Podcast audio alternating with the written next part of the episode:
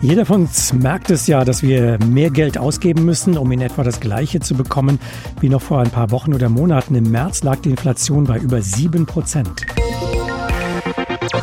Benzin ist teurer geworden, Lebensmittel auch, der Energiesektor insgesamt. Das ist am Ende kaum absehbar, auch wenn die Bundesregierung versucht, dem entgegenzuwirken. Und auch die Europäische Zentralbank musste sich ja überlegen, wie sie mit dieser Entwicklung umgeht. Preisstabilität ist ja eine der wichtigsten Aufgaben der EZB eigentlich. Inzwischen gibt es eine Entscheidung. Der Leitzins im Euroraum bleibt auf dem Rekordtief von 0 Prozent. Sprechen möchte ich darüber mit Carsten Bjeski. Er ist Chefvolkswirt Deutschland der ING Bank. Schönen guten Tag. Tag, Herr Bjeski. Hallo, schönen Nachmittag. Ist die Entscheidung der Europäischen Zentralbank aus Ihrer Sicht richtig und konsequent? Die ist richtig und konsequent. Die Situation in Europa ist einfach eine, die geprägt ist von unheimlich viel wirtschaftlicher Unsicherheit aktuell. Ja, wir haben die hohe Inflationsraten. Ja, die werden wahrscheinlich noch steigen.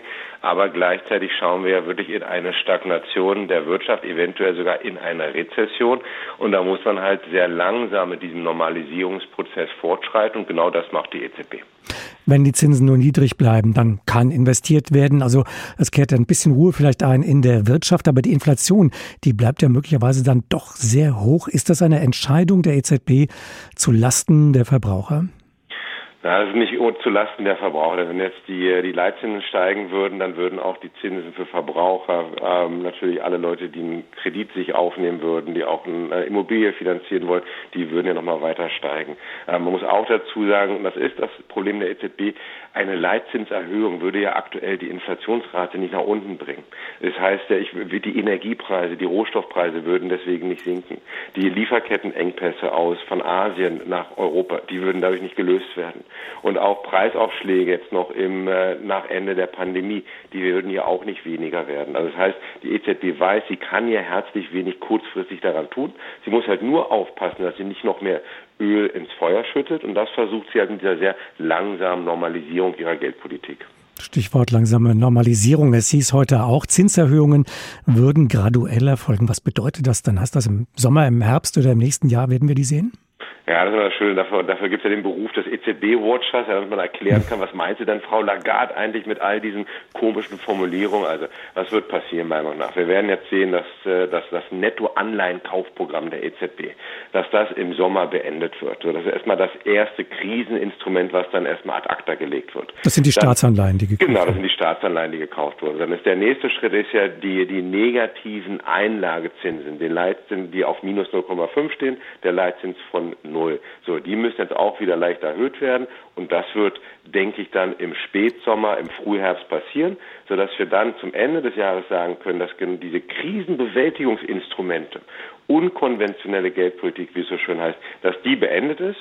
Und dann muss man sich weiter anschauen, wie nachhaltig ist der Inflationsdruck, wie ist es wirklich um die wirtschaftlichen Aussichten bestellt. Und erst dann kann man entscheiden, müssen wir uns einstellen auf eine Reihe von weiteren Zinsschritten oder war es das vielleicht sogar schon.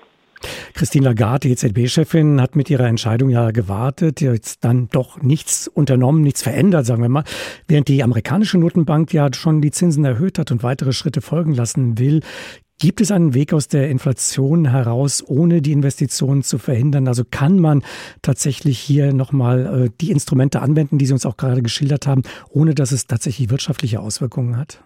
Dann den Weg raus aus der Inflation gibt es natürlich nicht ohne eine Abkühlung der Wirtschaft. Und das ist ja, was in den USA jetzt passieren wird, mit dem großen Unterschied, dass die Konjunktur, die wirtschaftliche Entwicklung viel weiter schon ist als in Europa.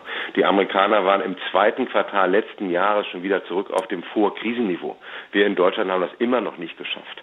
So, und, und dann ist es auch okay, dass die amerikanische Notenbank halt versucht, um äh, die Nachfrage zu reduzieren. Höhere Zinsen in den USA heißt, eine schwächere Nachfrage nach Immobilienfinanzierung, nach Automobilfinanzierung. Ähm, der Arbeitsmarkt kühlt sich dann auch hoffentlich wieder ab. Das ist ganz okay. Aber in Europa sind wir noch gar nicht so weit. Und äh, dieses Dilemma der Stagflation, stagnierende Wirtschaft, hohe Inflationsraten ist eine große Herausforderung für die Geldpolitik und heißt und erklärt auch, warum die EZB halt nicht das gleiche macht wie die amerikanische Notenbank. Wir orientieren uns weiterhin mehr an den Japanern, die nämlich auch diesem ganzen globalen Trend von geldpolitischer Normalisierung bisher noch ähm, nicht gefolgt sind. Was erwarten Sie für die internationalen Finanzmärkte? Wird das jetzt ein bisschen Ruhe reinbringen oder bleibt die Verunsicherung groß? Die Verunsicherung kommt ja vor allem aus dem Krieg in der Ukraine. Ähm, die Verunsicherung wird hoch bleiben, weil wir noch gar nicht die wirklich realwirtschaftlichen Folgen in den Daten sehen können für Europa. Also wenn jetzt wirklich dann noch richtig enttäuschende, negative Daten, Konjunkturdaten aus Europa in den kommenden Wochen, Monaten kommen werden, wird die Unsicherheit an den Märkten hoch bleiben. Ich denke, dass die Märkte so langsam verstehen, dass die Europäische Zentralbank nicht das Gleiche machen wird wie die FED. Damit werden auch die Kapitalmarktzinsen sich wieder ein bisschen beruhigen. Diese Aufregung, die wird ein bisschen zurückgehen, aber die allgemeine Unsicherheit, wie geht es mit der Wirtschaft weiter? Ist der Krieg in der Ukraine wirklich der große wirtschaftliche Gamechanger für Europa?